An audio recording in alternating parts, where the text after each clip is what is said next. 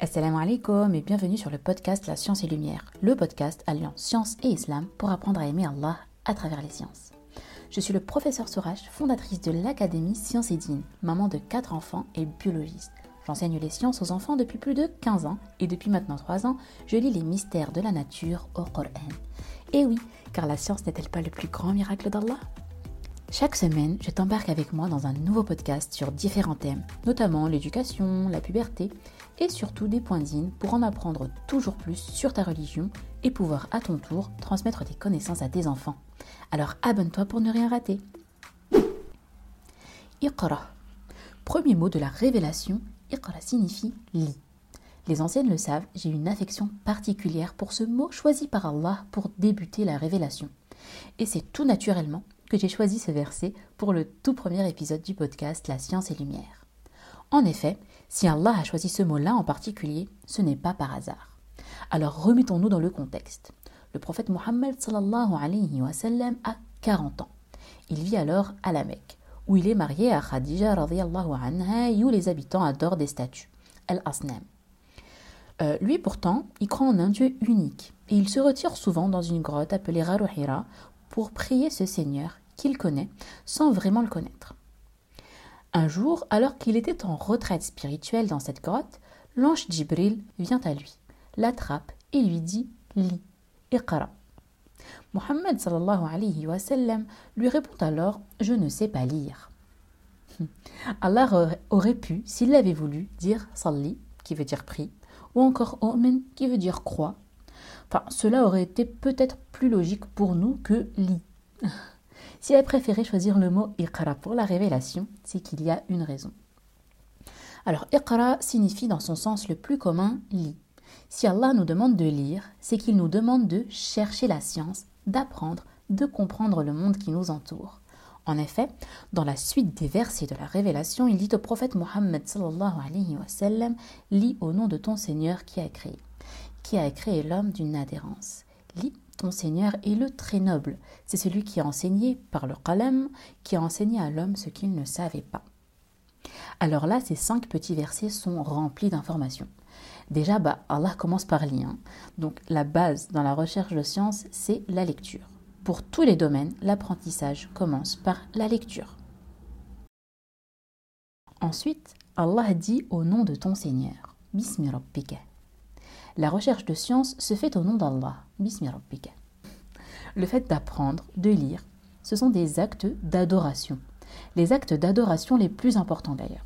Et pourquoi? Parce que nous ne sommes pas des machines à qui on intègre un programme et qui viennent tous les jours répéter les mêmes gestes. Par exemple, pour faire la prière, pour faire la salette, nous devons la comprendre, apprendre des versets du Coran, savoir pourquoi et pour qui on prie. En effet, la prière est demandée par Allah seulement aux personnes douées de raison. D'accord Donc, Allah ne demande pas à tout le monde de faire la prière. D'accord? Certaines personnes, par exemple déjà les enfants, les enfants qui ne sont pas encore pubères, donc qui n'ont pas atteint cet âge, l'âge de raison, n'ont pas l'obligation de faire la prière. Certaines personnes qui ont des défaillances euh, mentales, qui ont certaines maladies psychiatriques ou psychologiques, sont exemptes eux aussi, n'ont pas à faire la prière, n'ont pas à faire la salette. Allah demande ça seulement aux personnes, ceux qui ont euh, ben, un cerveau, enfin un cerveau, tout le monde en a un, mais ceux qui sont en capacité de réfléchir. D'accord? C'est pour ça qu'elle n'est pas demandée aux enfants avant l'âge de raison, qui est l'âge de puberté. Donc Allah nous demande de, chercher, de comprendre, d'apprendre pour tous les domaines dans tous les domaines qu'il nous a demandé. Par exemple, il nous demande d'apprendre euh, le Coran, il nous demande d'apprendre certaines doigts, il nous a demandé déjà en, tout premier lieu d'apprendre la shahada qui est la clé du paradis. Donc voilà, on doit apprendre et comprendre tout ce qu'Allah nous a demandé de faire. Ensuite, on en vient au verset le plus intéressant ici. Bismi khalaq, khalaq al min alaq. Donc au nom de ton Seigneur qui a créé. Donc là, il parle de la création, de El Khalq. El Khalq, c'est la création. D'accord? Donc les cieux, la terre, les hommes, les animaux, le vent, etc. Enfin, tout ce qu'il a créé. Il nous demande donc de lire et d'apprendre et de comprendre sa création. Et plus précisément, il dit al min alaq. Donc il a créé l'homme d'une adhérence. Subhanallah. Allah en cinq versets, il nous prouve que le Coran est véridique. Tout le reste du Coran vient juste compléter cela. Mais son miracle, il est là dès les premiers mots de la révélation. Le miracle d'Allah est là. En l'espace de trois minutes, tu sais que Tu sais que le Coran est véridique. En l'an 610, au moment de la révélation, nous n'avions pas encore de machine assez puissante pour comprendre le phénomène de nidation de l'embryon ou de l'œuf dans l'utérus de la maman. Nous n'étions pas capables, à l'époque, de voir que cet œuf venait s'accrocher, venait adhérer à la muqueuse de la maman. C'est là un des miracles de notre Seigneur. Et indirectement, Allah il nous demande d'en apprendre plus sur nous-mêmes, sur le fonctionnement de notre corps et sur les étapes de la vie. Ici, il parle de biologie, quand il parle du fœtus, de l'embryon, de cet œuf qui vient adhérer à la paroi utérine, mais à travers ces versets, on peut voir qu'Allah nous demande de nous instruire dans tous les domaines et de rechercher la science partout. Donc là, quand je parle de science, c'est pas seulement la biologie, c'est la science en général. Allah, il a appuyé sur euh, la science, enfin sur la biologie en nous parlant de, ce, de cet œuf qui vient euh, s'accrocher euh, bah, dans les entrailles de la maman mais euh, c'est pour, euh, pour montrer que dans la science, il n'y a pas que la science du Coran, il n'y a pas que la science euh, de l'islam, il n'y a pas que la science relative à, au hadith. Non. Allah, quand il nous demande de chercher la science, il nous demande, oui, d'un côté, de comprendre le Coran, de rechercher la science, d'apprendre des hadiths, de comprendre ce qu'Allah a voulu nous dire à travers les versets, d'apprendre comment faire notre prière, comment jeûner, etc. Mais ce qu'il nous demande aussi, c'est d'étudier aussi les sciences profanes, donc la biologie par exemple, hein, euh, d'étudier, euh, tout ce qui est tout ce qui est utile en fait, tout ce qui est utile à nous. Et euh, donc c'est pour ça qu'il appuie ici sur la biologie. Ok? Donc là, comme j'ai dit, Allah nous demande de nous instruire dans tous les domaines et de rechercher la science partout bien sûr dans ce qui nous est utile. Hein. Et c'est pour cela que le prophète Muhammad sallallahu alayhi wa nous a enseigné la dua Allahumma inni as'aluka ilman nafi'an. Allah, je te demande une science utile. Ensuite, on a Iqra wa rabbuka al-akram. Lis et ton Seigneur est le plus généreux. Pourquoi?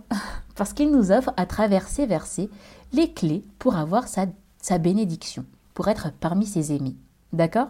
Allah, c'est le plus généreux. Pourquoi? Parce qu'il nous a donné ce Coran. Il nous l'a offert sur un plateau d'argent. D'accord?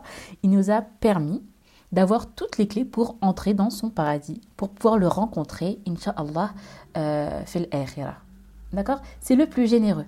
Oui, c'est vrai, il nous a fait des épreuves, il nous a donné la vie qui est une épreuve.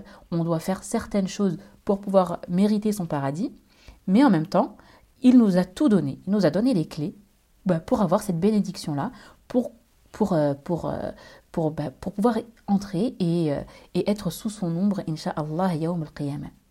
D'accord? Donc, Rabbina, Rabbuk al-Akram. Iqra wa Rabbuk al-Akram. Notre Seigneur est le plus généreux. Et enfin, le dernier verset de la révélation, allama bil qalam, allama al-insana ma lam ya'lam. Donc celui qui a enseigné par le qalam, qui a enseigné à l'homme ce qu'il ne savait pas. Alors après avoir dit iqra, il parle de qalam. Donc après la lecture vient l'écriture avec le qalam. L'écriture, elle va nous permettre déjà d'ancrer ce que nous avons appris par la lecture. D'accord? L'écriture, euh, dans tous les domaines, on le sait, même à l'école, on écrit nos leçons pour pouvoir les assimiler. D'accord? Donc là, c'est euh, pour pouvoir ancrer ce que nous aurons appris à travers cette lecture. L'écriture, elle nous permet de transmettre à notre tour. Lire, iqra, comprendre et apprendre mhm, avec la lecture. Euh, et enfin, al-qalam, transmettre. Ce sont les trois étapes qui font de nous des adorateurs d'Allah. Lire, comprendre et apprendre et transmettre. Dans l'exégèse d'Ibn Kathir, ce dernier explique aussi que la science se trouve parfois dans les esprits, parfois sur la langue et parfois dans l'écriture du bout des doigts. La science est donc mentale, orale et écrite. Et il est de notre devoir d'apprendre encore et encore jusqu'à notre dernier souffle. Car la science infuse n'appartient qu'à Allah. C'est celui qui sait tout, le savant, El Alim.